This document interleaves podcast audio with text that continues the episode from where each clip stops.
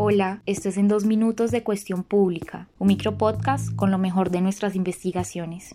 Cuestión Pública, en conjunto con OCCRP y la revista Con Colón de Panamá, reveló que una red de compañías relacionadas con China National Tobacco Corporation, la mayor empresa de cigarrillos del mundo, ha enviado cigarrillos chinos a América Latina. Los envíos se han realizado a países como Colombia, donde no hay un mercado legal para este producto. Según expertos, el contrabando es una parte importante de la estrategia para ampliar el alcance de la empresa china. David Tarazona de Cuestión Pública y Nathan Yacar de OCCRP nos cuentan la historia.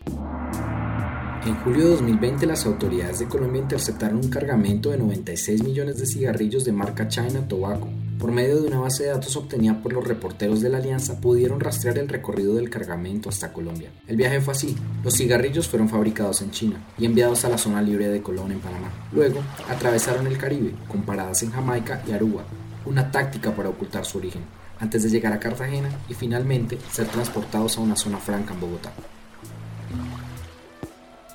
mientras en 2016 las autoridades colombianas incautaron 300.000 cajetillas de cigarrillos chinos, en los primeros 7 meses de 2020 se confiscaron al menos 3.5 millones. Además, 6 de las 10 marcas más confiscadas en el país entre 2015 y agosto de 2020 fueron producidas por China Tobacco.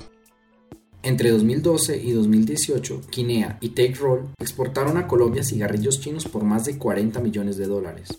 El principal cliente de Quinea en el país era un popular compositor de vallenato, José Guillermo Maestre Díaz, quien fue detenido en 2015 junto con 14 personas acusadas de conformar una red de contrabando. El Ministerio de Hacienda afirmó que el grupo movía el 70% de la mercancía ilegal en Colombia, según publicó el diario El Tiempo.